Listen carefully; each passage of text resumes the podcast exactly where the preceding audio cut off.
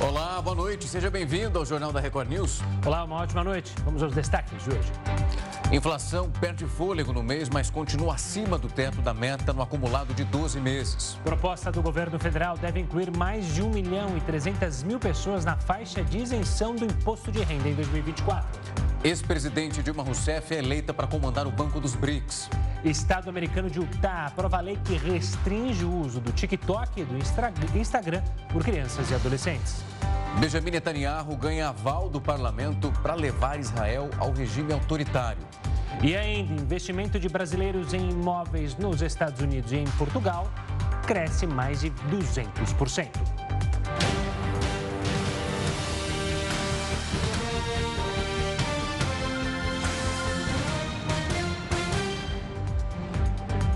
A defesa de Jair Bolsonaro entregou as joias dadas pela Arábia Saudita à Caixa Econômica Federal. O kit avaliado em torno de 500 mil reais foi oferecido ao ex-presidente em 2021. Quem nos traz detalhes sobre o caso é o repórter Matheus Escavazini, ao vivo de Brasília. Boa noite, Matheus. Boa noite para você, Gustavo, Rafael, boa noite a todos. A entrega aconteceu após a determinação por unanimidade do Tribunal de Contas da União, que também decidiu que as armas dadas ao ex-presidente Bolsonaro pelos Emirados Árabes devem ser entregues à diretoria da Polícia Administrativa da PF aqui em Brasília. O TCU defende que esses itens devem fazer parte do acervo da presidência e que são bens públicos.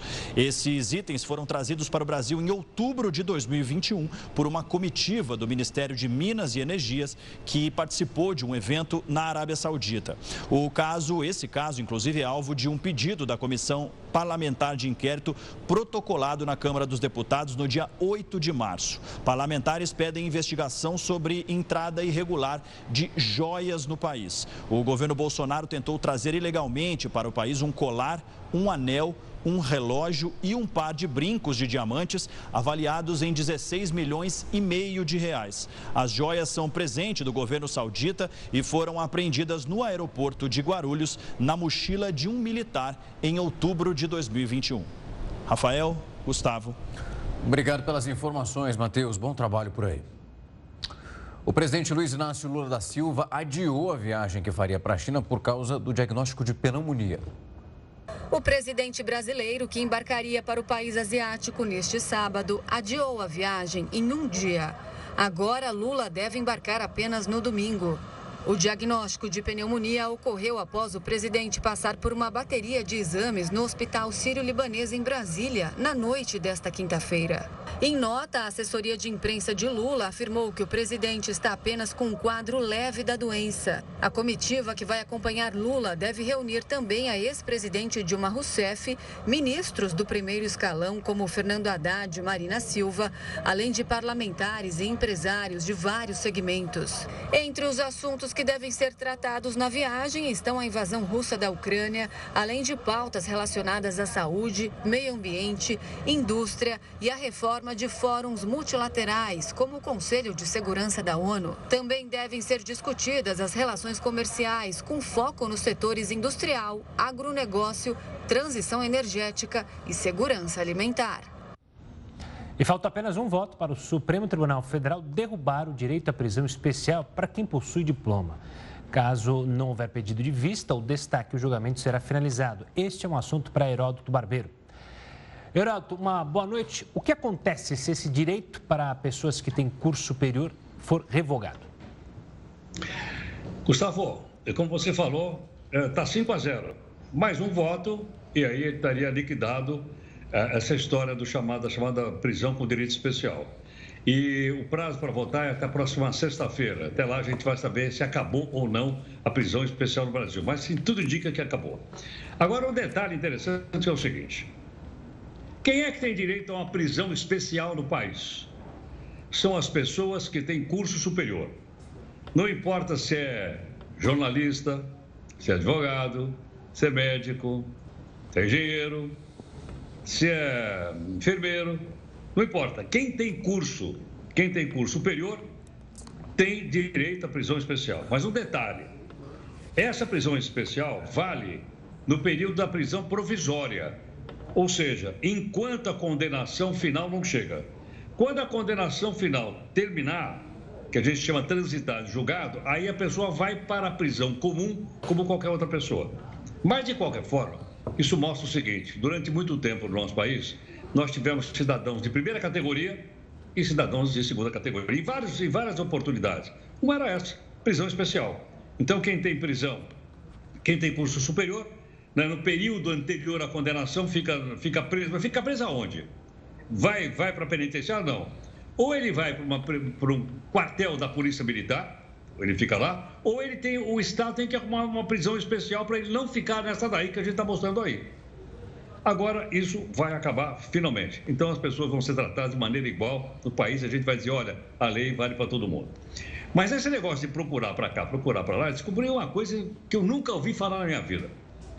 Quem tem também o seu nome colocado no livro do mérito também, não, também tem direito à prisão especial.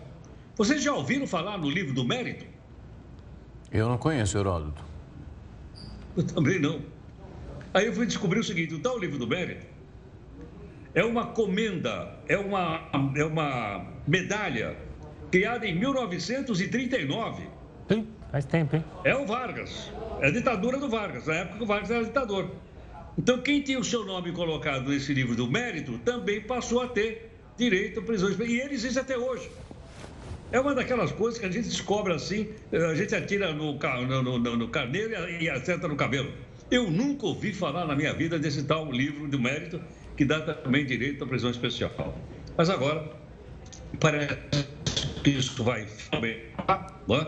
E nós vamos ter então as pessoas todas sendo tratadas de maneira igual. Claro que nós queremos que o regime penitenciário brasileiro, seja ele qual for, ele respeite os direitos humanos, que as pessoas possam aprender a se reintegrar na sociedade e sejam tratadas de uma maneira é, que a pessoa saia de lá melhor do que ela entrou. E não como acontece muitas vezes que o cidadão entra no sistema penitenciário e sai pior do que ele entrou. Mas o privilégio finalmente deve chegar ao fim na próxima sexta-feira, porque, como eu disse, só falta um votinho. Infelizmente, é só um privilégio que deve cair, né? Porque ainda na nossa Constituição há prerrogativas, como uma que a gente sempre debate aqui, né? O foro privilegiado, que distingue também quem é mais especial que outros para ser investigado por autoridades superiores e não por qualquer juiz, né, Heródoto? Então, infelizmente, a gente tem esse padrão na nossa Constituição que abriu prerrogativas aí, apesar da Constituição mesmo dizer que todos são iguais perante a lei, pero não mútil. Só um pequeno detalhe para o pessoal que nos acompanha saber. Sabe quantos anos o Supremo Tribunal Federal está julgando esse caso? Oito. É possível o julgamento esperar oito anos? Agora a gente sabe por quê. Porque foi colocado na gaveta de cima, da gaveta de baixo, porque, logicamente, as pessoas com foro especial, elas não queriam que acabassem. Então elas vão empurrando aqui por oito anos. Então, finalmente, depois de oito anos, o Supremo vai decidir, provavelmente, acabar de vez com todo com esse privilégio. E é bom lembrar que a questão do foro privilegiado também atinge a eles, magistrados. Desembargadores, por exemplo, que são investigados, não podem ser investigados por um juiz. Eles têm que ser investigados pelos ministros do STJ. O que então vai de encontro justamente a isso que você falou, né? A interesse. Porque a gente fala muito do foro privilegiado e a gente sempre se lembra dos políticos mas também magistrados e autoridades judiciais têm esse foro privilegiado, né, Heroto? Portanto, atenção vocês dois aí, se comportem, hein? Ah, Não, a gente, a gente vai se comportar, a gente vai ficar tranquilo. Mas final de semana chegando, comportados serenos. Até, Heródoto. Até mais, companheiro. Obrigado. Bom final de semana. A ex-presidente Dilma Rousseff foi eleita para comandar o Banco dos BRICS. A eleição foi por unanimidade entre representantes da instituição composta por Brasil, Rússia, Índia, China e África do Sul. O mandato de Dilma como presidente do Banco dos BRICS vai até julho de 2025. Ela foi sabatinada por autoridades estrangeiras durante o mês de março, desde que o novo Banco de Desenvolvimento comunicou a troca no comando. A petista substitui Marcos Truirro, que foi indiciado pelo ex-ministro da Economia Paulo Guedes. Dilma começa à frente do Banco dos BRICS de forma imediata, mas a posse está marcada para o dia 29 de março. O evento deve contar com a presença do presidente Luiz Inácio Lula da Silva. A instituição é responsável por apoiar financeiramente projetos de infraestrutura e desenvolvimento sustentável para os países membros, além de outras nações emergentes e em desenvolvimento. Dilma tem 75 anos de idade e é formada em economia. A petista atuou como ministra de Minas e Energia, além de ter sido chefe da Casa Civil. Ela foi presidente do Brasil entre 2011 e 2016 quando teve o mandato cassado após sofrer um processo de impeachment. E a prévia da inflação perdeu força em março, mas o acumulado em 12 meses ainda está acima do teto da meta. Segundo dados do IBGE, o IPCA 15 diminuiu o ritmo e teve alta de 0,69% em março. Em fevereiro, o índice tinha ficado em 0,76%. Apesar de ter sido a menor variação para o mês desde 2020, a prévia da inflação acumula alta de 5,36% nos últimos 12 meses. Desta forma, ela continua acima do teto da meta estabelecida pelo Conselho Monetário Nacional em 3,25%. A inflação ainda será considerada dentro da meta se ficar no intervalo de 1,75% e 4,75%. O principal setor que impactou o IPCA 15 em março foi o de transportes. O grupo subiu mais de 1%, motivado pelo aumento dos combustíveis, que subiram 4,86%. A alta na gasolina foi de 5,76% e a do etanol de quase 2%. O impacto só não foi maior porque os preços do óleo diesel e do gás veicular recuaram em março. Já o setor de alimentos subiu 0,2%. O aumento ficou menos intenso do que o registrado em fevereiro, de 0,39%. A desaceleração foi motivada pela queda de preços de alimentos como batata inglesa, tomate, cebola, óleo de soja, contrafilé e frango em pedaços. Por outro lado, o alimento com alta mais expressiva no mês foi o ovo de galinha. Os preços subiram 8%. Ainda sobre a prévia da inflação registrada pelo Índice Nacional de Preços ao Consumidor, quando a gente olha pelo menos o que foi divulgado em relação a março, nós vamos conversar com o economista do Instituto Brasileiro de Economia da Fundação Getúlio Vargas, André Brás. André, uma ótima noite, é um prazer recebê-lo aqui. Prazer é meu, ótima noite a todos.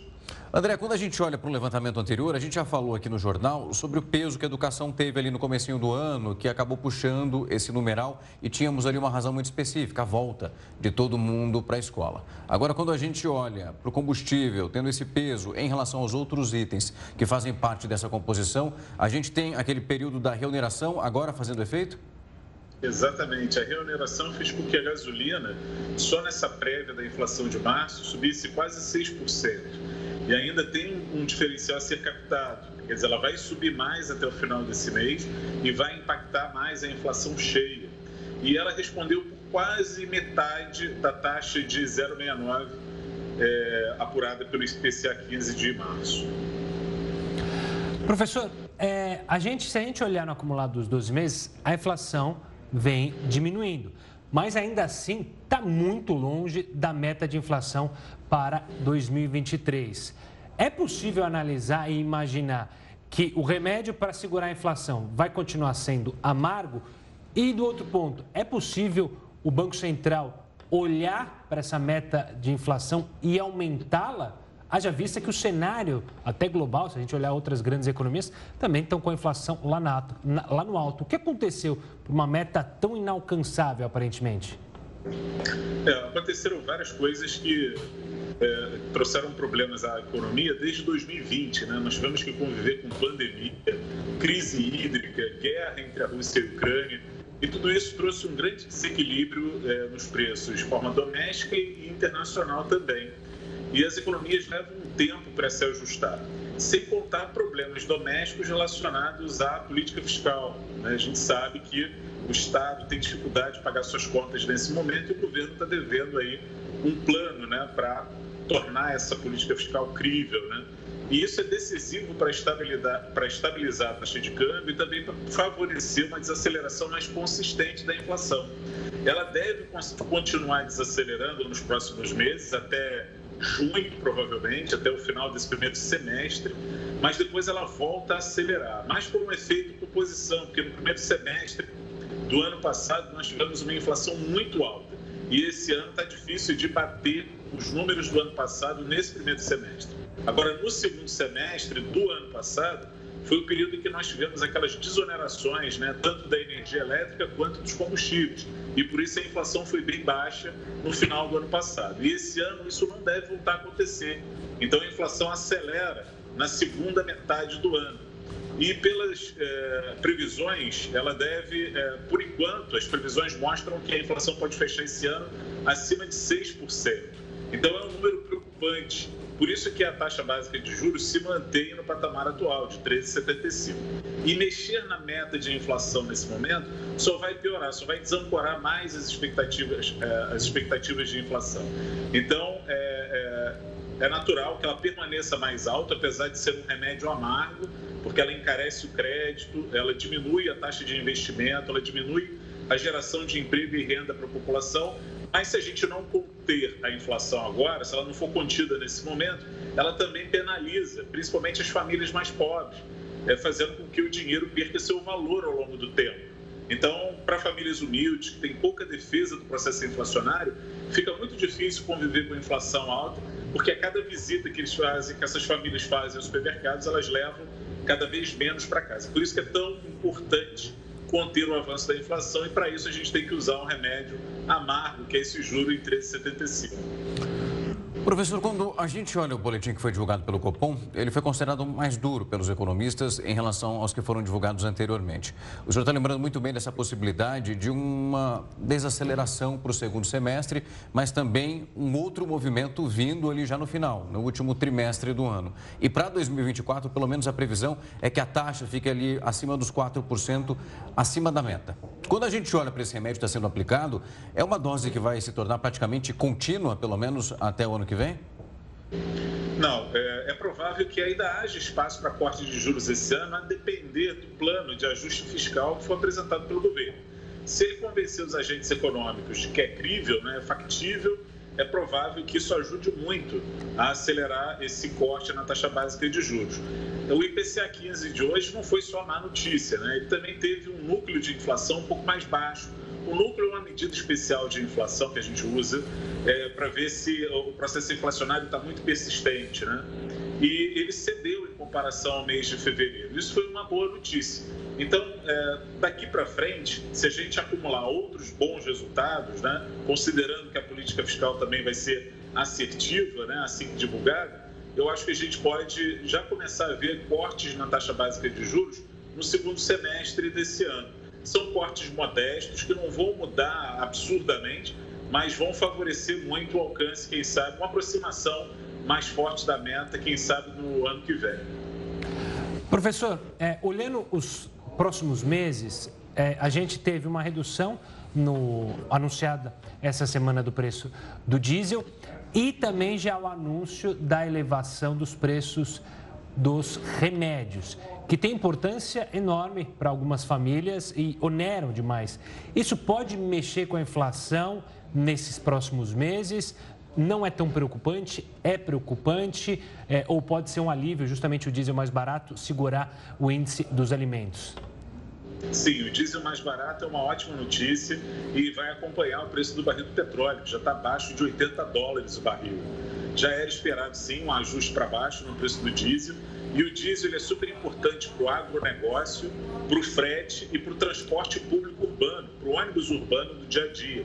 Quando o diesel só, é, é, deixa de subir, né, ele apresenta alguma queda, isso desonera cadeias produtivas, né? Fica o, o custo de produção, de escoamento da produção agrícola, do frete, eles diminuem e isso favorece uma descompressão da inflação, né? uma menor pressão inflacionária com isso.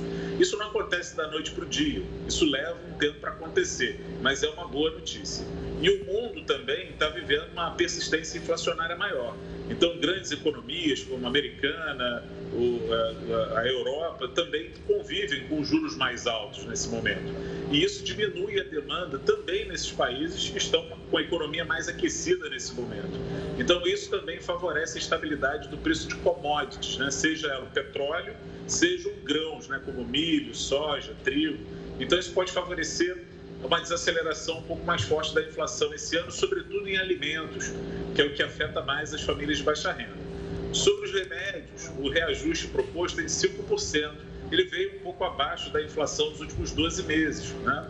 De qualquer maneira, remédio é, é uma despesa importante, principalmente para famílias com idosos. Né? Então, sim, essas famílias vão sentir esse aumento a partir do dia 1 de abril, mas ele vem acompanhando mais ou menos a inflação.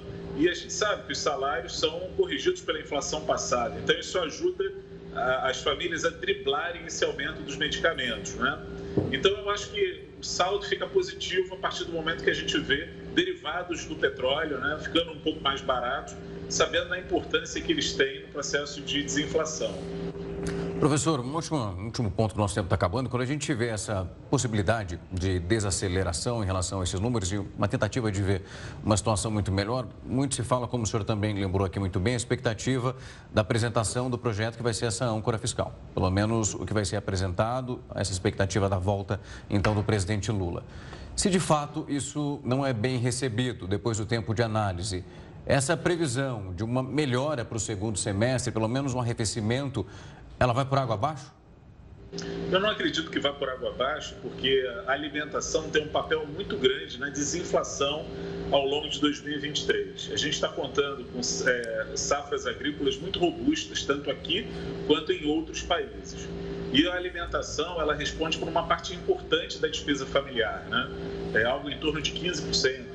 Então, se os alimentos apresentarem ao longo dos próximos meses uma desaceleração forte, apoiada nessa safra boa e também no volume de chuvas que foi razoável né, dentro desse verão, é, eu acho que isso já desacelera um pouco a inflação. Né? Nem tudo está perdido, mas vai levar mais tempo para a gente alcançar uma inflação, quem sabe, mais próxima da meta. Então, é, a política fiscal é decisiva, sim, para a gente ter, quem sabe, juros mais baixos, sabendo no menor horizonte de tempo possível, sabendo o quanto eles é, atrasam né, o crescimento da nossa economia. Tá certo, professor. Obrigado pela participação aqui conosco e pela análise. Um forte abraço e até a próxima. Um forte abraço, ótima noite para todos. Boa noite, professor. Uma proposta do governo federal deve incluir mais de 1 milhão e 300 mil pessoas na faixa de isenção do imposto de renda em 2024.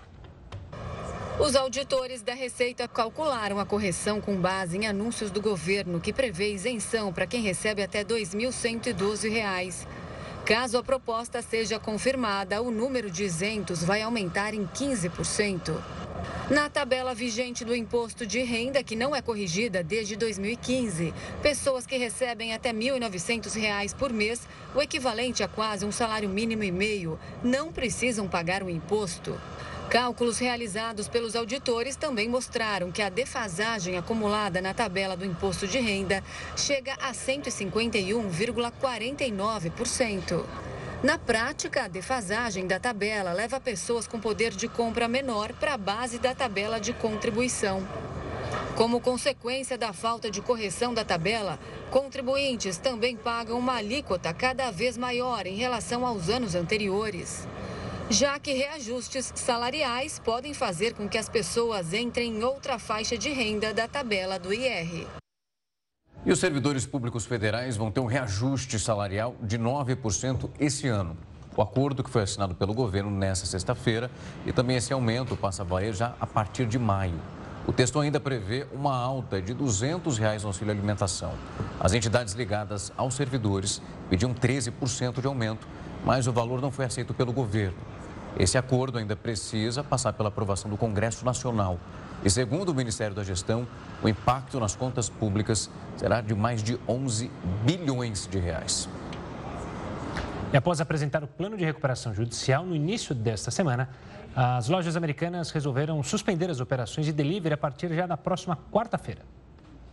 O aplicativo da Americanas Delivery foi lançado há cerca de dois anos, após a aquisição da startup de entregas Chip.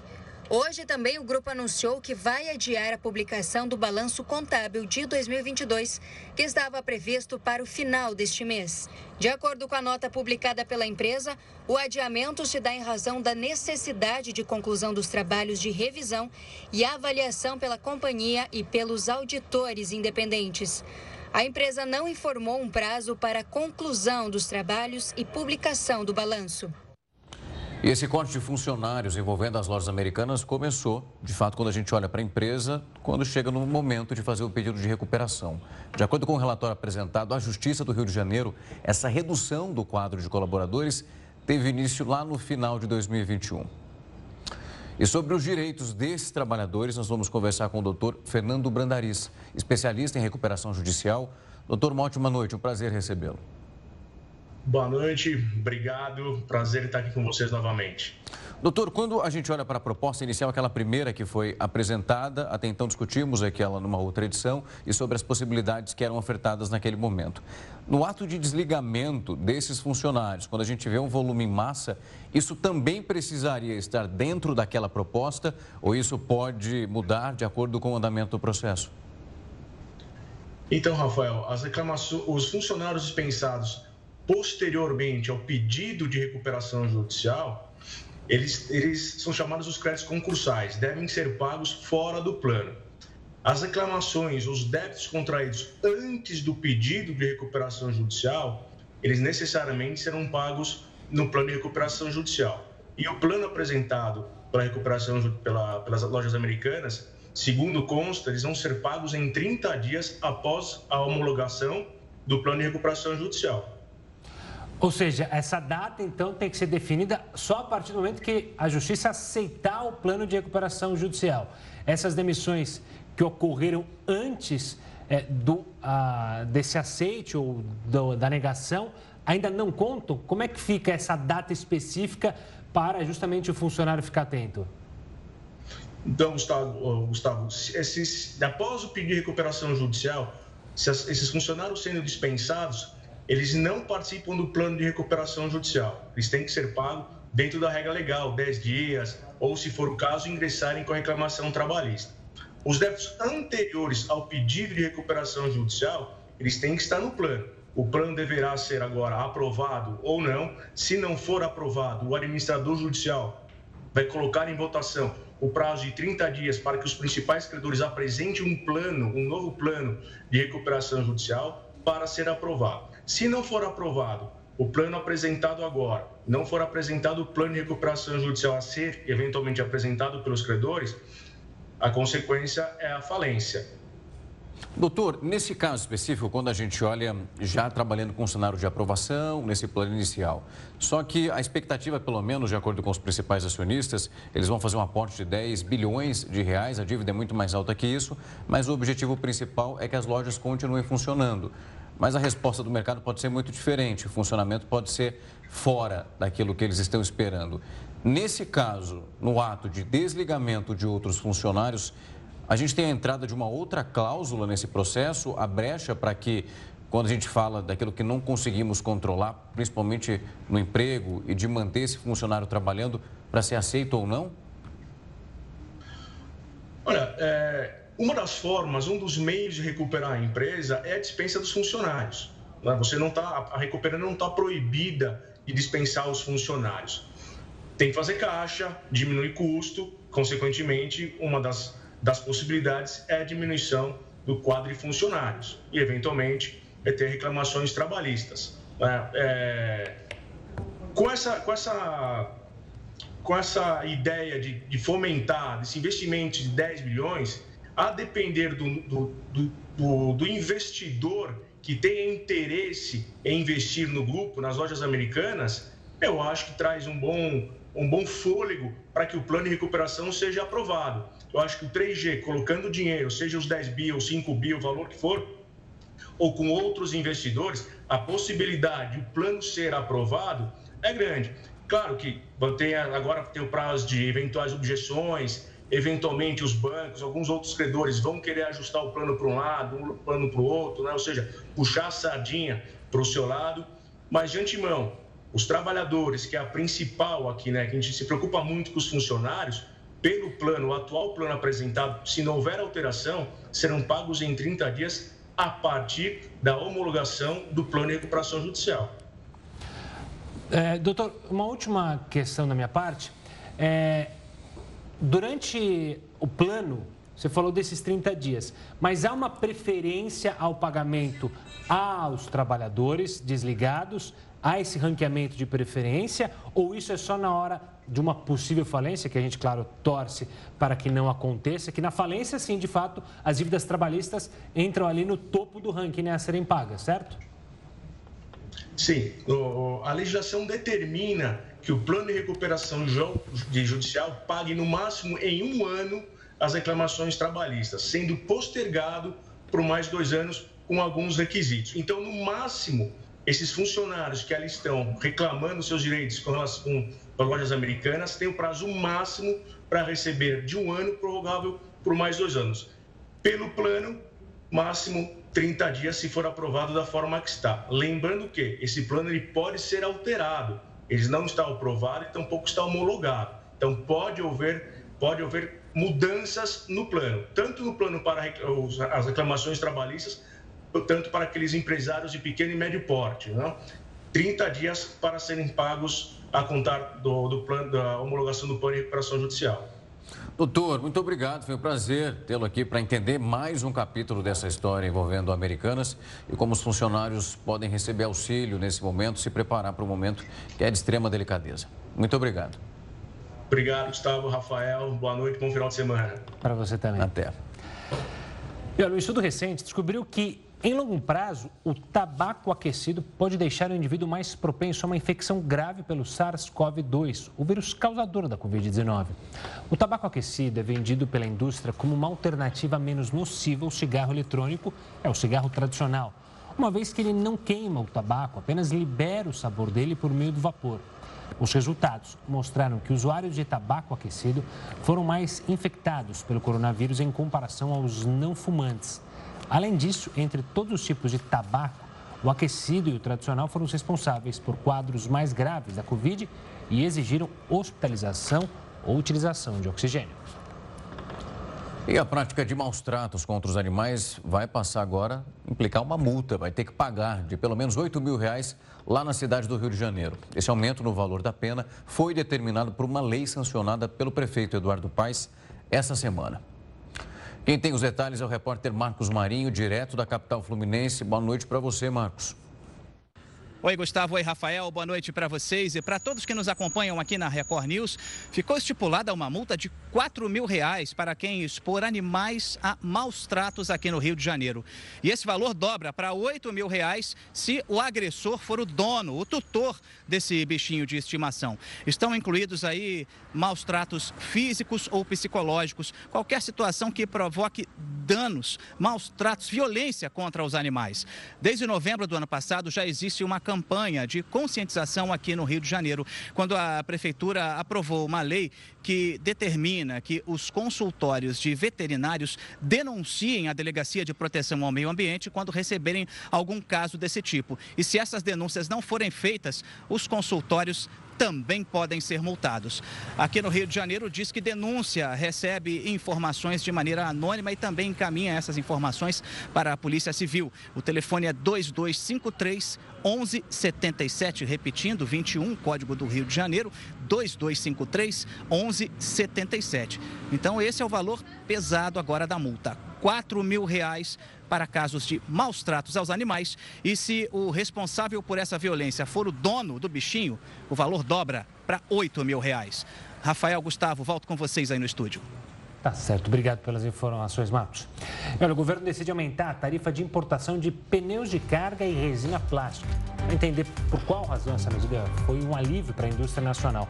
Jornal da Record News, volta já. Jornal da Record News está de volta para falar que o governo decidiu aumentar a tarifa da importação de pneus de carga e resina plástica. Essa ação foi um alívio para a indústria nacional, mas o preço para o consumidor deve subir. A medida veio quase dois anos depois de o governo ter zerado a alíquota de importação para pneus de carga. Na ocasião, o então presidente Jair Bolsonaro defendeu a ação para reduzir custos para os caminhoneiros autônomos. Desde então, fabricantes nacionais reclamam por terem perdido a arrecadação. Segundo os produtores, a isenção tributária gerava uma vantagem desleal. Nós estávamos sem competitividade para a indústria nacional. Isso é muito ruim, muito ruim, porque nós perdemos emprego e só no estado de São Paulo essa indústria emprega quase 5 mil pessoas. Nós perdemos essa oferta de emprego, nós deixamos de crescer, não é? Podemos até perder os investimentos que essa indústria faz no Brasil já desde há muito tempo. Na última semana, o Comitê Executivo de Gestão da Câmara de Comércio Exterior definiu retomar com a cobrança de 16% para a importação de pneus de carga. Se por um lado a proteção à indústria nacional aumentou, por outro, o Brasil pode perder competitividade global. O que a gente pode observar? A gente pode observar uma medida protecionista do Brasil em relação a um pequeno segmento da indústria, na indústria de pneus e de resinas, o que obviamente vai tirando o país da discussão de competitividade global, porque essas medidas protecionistas, elas acabam num primeiro momento favorecendo um pequeno grupo de indústrias, um pequeno nicho, como o caso desse segmento, mas os desdobramentos não são tão simples assim. Já no caso das resinas plásticas, as tarifas serão de mais de 11%. Neste setor, há uma possibilidade de que a indústria nacional não dê conta da demanda e que importe produtos mesmo com a alíquota mais alta, para suprir a necessidade do mercado. E dificilmente a, a indústria brasileira vai dar conta de suprir a necessidade da demanda do Brasil em relação à aquisição interna, consumo interno mesmo de embalagens. Ou seja, é, para suprir essa demanda, as empresas vão acabar importando materiais plásticos, embalagens diversas. Então, isso vai e, custando mais caro com essas medidas de é, taxação sobre a importação desse produto, ele vai chegar mais caro é, aqui no Brasil. E quem vai pagar a conta, como sempre, é o consumidor. Mas a decisão de voltar com a cobrança de impostos na importação vai além do impacto na indústria e para os consumidores finais. A reoneração definida pelo governo federal pode afetar até a geração de empregos na agricultura. Com a recomposição da tarifa em 16%, também a agricultura vai ser beneficiada no plantio de seringueira e no cultivo do seringais. Que há também uma grande oferta de empregos feitos pela seringueira no momento da sua colheita. Você precisa de muita gente e de gente com certa habilidade. Olha, a França vai proibir o uso do TikTok nos telefones de trabalho de funcionários públicos do país. A decisão francesa veio após diversos outros países também fazerem restrições ao aplicativo em celulares oficiais. A justificativa usada pelos franceses para a proibição do aplicativo foi garantir a cibersegurança das administrações e dos funcionários públicos do país. Ainda segundo o governo, o TikTok não tem níveis suficientes de segurança e proteção de dados para serem implantados nos equipamentos do Estado. A proibição entra em vigor imediatamente e os serviços governamentais franceses irão monitorar o cumprimento da determinação. A mais recente investida contra o aplicativo segue a tendência de outros países ocidentais, que acusam o TikTok de promover espionagem, repassando informações coletadas para o governo chinês. A empresa ByteDance, que controla a rede social, nega as alegações de espionagem e disse que está trabalhando em novos protocolos de segurança. O TikTok já foi barrado em diversos países: Reino Unido, Estados Unidos, Canadá, Holanda, Bélgica e Nova Zelândia já proibiram o uso da rede social em aparelhos oficiais. E o Estado americano de Utah aprovou uma lei que restringe o uso do TikTok, também o Instagram, tanto para as crianças como para os adolescentes. Com a decisão, o Utah foi o primeiro estado norte-americano a tomar a medida. A decisão entrará em vigor no dia 1 de março do ano que vem. Também foi promulgada outra lei que proíbe as empresas de incluírem funções que possam ser viciantes. As regras estabelecidas pelo estado dizem que crianças e adolescentes irão precisar do consentimento dos pais ou representantes para poderem abrir ou manter as redes sociais. A lei também diz que as empresas responsáveis pelas redes sociais deverão permitir o acesso às contas de menores aos representantes.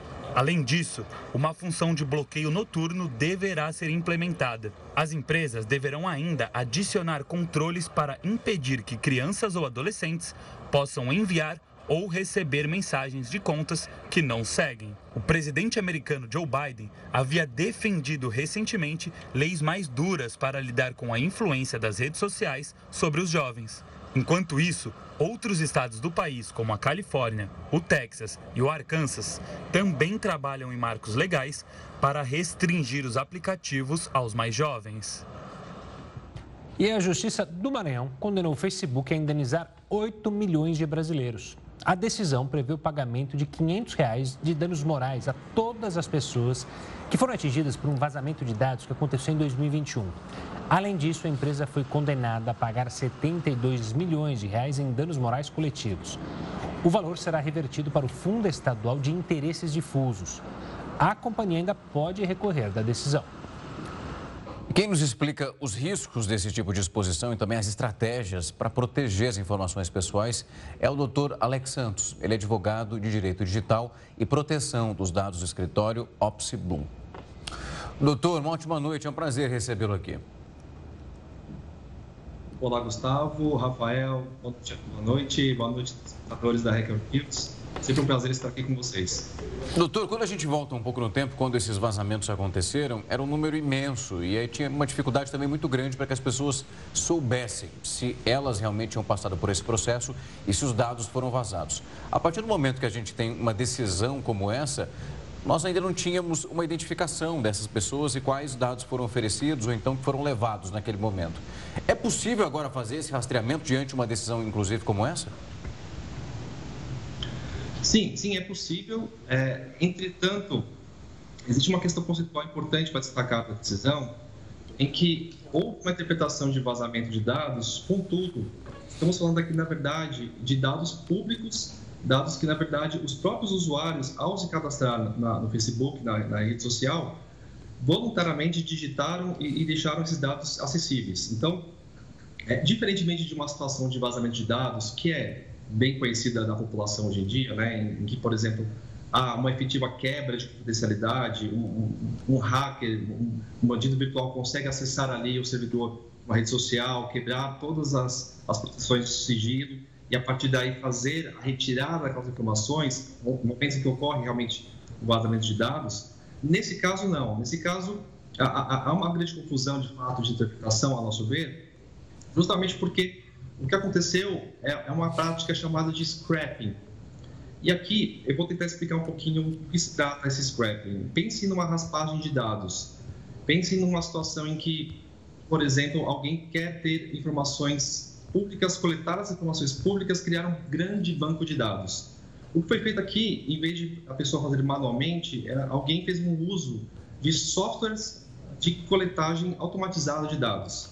Então, a decisão interpretou que o Facebook, ao permitir que isso ocorresse, isso seria uma falha de segurança, mas tecnicamente falando, não, não foi bem isso. Na verdade, é, é, houve, houve, aqui uma exposição pública de, de, informações pelos próprios usuários. Quando você cria a, a seu, seu, perfil no Facebook, você tem a opção de deixar todos os dados abertos para quem quer que queira ver, ou você pode restringir para que os seus, apenas os seus contatos possam ver aqueles dados ou de repente apenas os contatos dos seus contatos, ou você pode restringir totalmente o acesso. Então, é, estamos falando aqui de uma situação bem atípica em que todos os dados que estavam publicamente expostos pelos próprios usuários, voluntariamente por eles, foram coletados e, e nessa prática interpretou-se que ocorreu um vazamento, mas de fato não estamos aqui numa situação de vazamento. Doutor, eh, me corrija se eu estiver errado, mas com, a, com o Marco Civil da Internet, a Lei Geral de Proteção de Dados, havia uma obrigação de você mostrar que ou vazamento, ou como ocorreu nesse caso, é, em que não é um vazamento, o scrap, que ou seja, eram dados públicos que só é, foram usados ali por alguém para cadastrar um banco de dados, isso tinha que gerar algum prejuízo, digamos assim, ou seja, é, quem teve o dado vazado tem que conseguir comprovar que aquilo lhe ocasionou algo. Nesse caso, houve algo que aconteceu além do vazamento, ou seja, é, é possível criar é, para a defesa ou para quem está, para acusação que, olha, essas pessoas é, sofreram porque é, contas foram criadas ou dinheiro foi desviado, enfim, teve algo assim?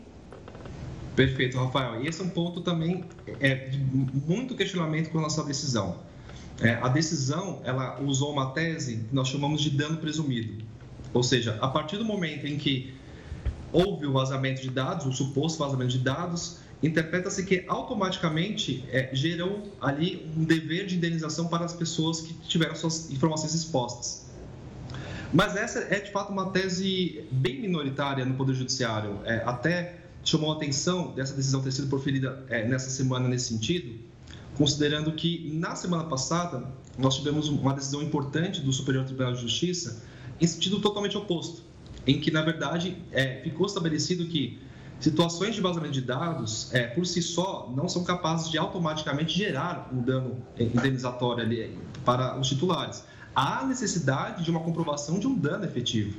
Então, como muito bem pontuado, Rafael, é, se estivéssemos falando aqui de uma situação em que dados que estavam sigilosos, confidenciais, como por exemplo o cartão de crédito, vazaram e a partir dessa informação o criminoso cometeu, por exemplo, uma compra indevida ou é, documentos pessoais de pessoas que foram usadas numa fraude digital, abertura de contas, empréstimos, etc., você teria como comprovar um dano e a partir dessa comprovação você conseguiria assim, justificar uma condenação a, a pagamento de indenização. Mas nesse caso, os dados que de fato estavam públicos e que foram objeto desse scrapping são dados cadastrais muito simples, né? Estamos falando aqui de nome, e-mail, telefone, é, data de nascimento, local de trabalho. Então, é, não são dados que têm uma sensibilidade tão grande a ponto de permitir é, a, a, a prática de crimes, de fraudes. Então, nos parece que realmente é, não foi a, a melhor é, a forma de aplicar o, o caso. É, poderiam se realmente ter afastado o dano justamente pela ausência de comprovação de dano efetivo às pessoas que tiveram ali é, os seus dados públicos objeto do scrapping. Doutor, quando a gente olha a decisão que foi proferida, o próprio juiz disse que é um caminho longo entre a decisão e também o pagamento. E quando a gente olha para cada usuário, para o recebe, recebimento desse dinheiro, ainda precisa ser movida uma ação judicial individual? Sim, justamente, Gustavo. É, na, a, vamos imaginar uma situação em que a decisão venha a ser confirmada é, em, na segunda instância. Eu, eu, tenho convicção que o Facebook certamente irá recorrer é, dessa decisão, porque ele tem, teria assim, bons pontos de questionamento de, de, de, desses pontos que eu até já comentei. E uma vez nesse cenário em que a decisão seja mantida e, e seja definitiva, as pessoas individualmente vão ter que se identificar e vão ter que lá pleitear é, os seus 500 reais no caso. Professor, obrigado pela participação. Doutor, obrigado pela participação, pela explicação sobre essa decisão. E como a gente já mencionou, cabe recurso. A gente vai, claro, acompanhar os próximos passos e informar aqui no Jornal da Record. Um forte abraço, um ótimo final de semana e até a próxima, doutor. Boa noite. Obrigado, boa noite. E a Eletronuclear, braço de energia nuclear da Eletrobras, é alvo de uma ação civil pública após a usina Angra 1 deixar vazar material radioativo no mar. A ação diz que resíduos radioativos vazaram na Baía de Itaorna em setembro de 2022, durante um processo de manutenção. Aproximadamente 90 litros de material radioativo foram parar no mar. Segundo a empresa, o material escapou de dentro de válvulas e, como choveu, em seguida foi carregado até o oceano. Ainda segundo a denúncia, a eletronuclear demorou três semanas para notificar o caso ao órgão regulatório. E a Agência Nacional de Saúde suspende a venda de 32 planos de saúde. O Jornal da Record News volta já, é rápido. A visita do rei Charles III à França foi adiada por causa dos protestos lá no país. Esse pedido para alterar a viagem foi do presidente Emmanuel Macron. A decisão aconteceu depois que os sindicatos franceses convocaram novas manifestações para terça-feira da semana que vem. Essa seria a primeira visita de Charles ao país depois que ele virou rei. Os atos na França são contra a reforma da Previdência imposta por Macron. Essa proposta tem o objetivo de aumentar a idade da aposentadoria em dois anos e rejeitada por pelo menos dois terços da população. As manifestações ficaram violentas nos últimos dias, com saques em lojas, fechamentos de vias e também confronto com a polícia.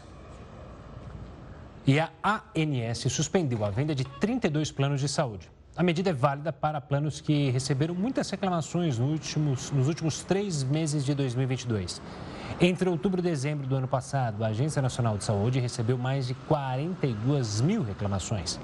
As oito operadoras não poderão vender mais esses serviços após o dia 29 de março.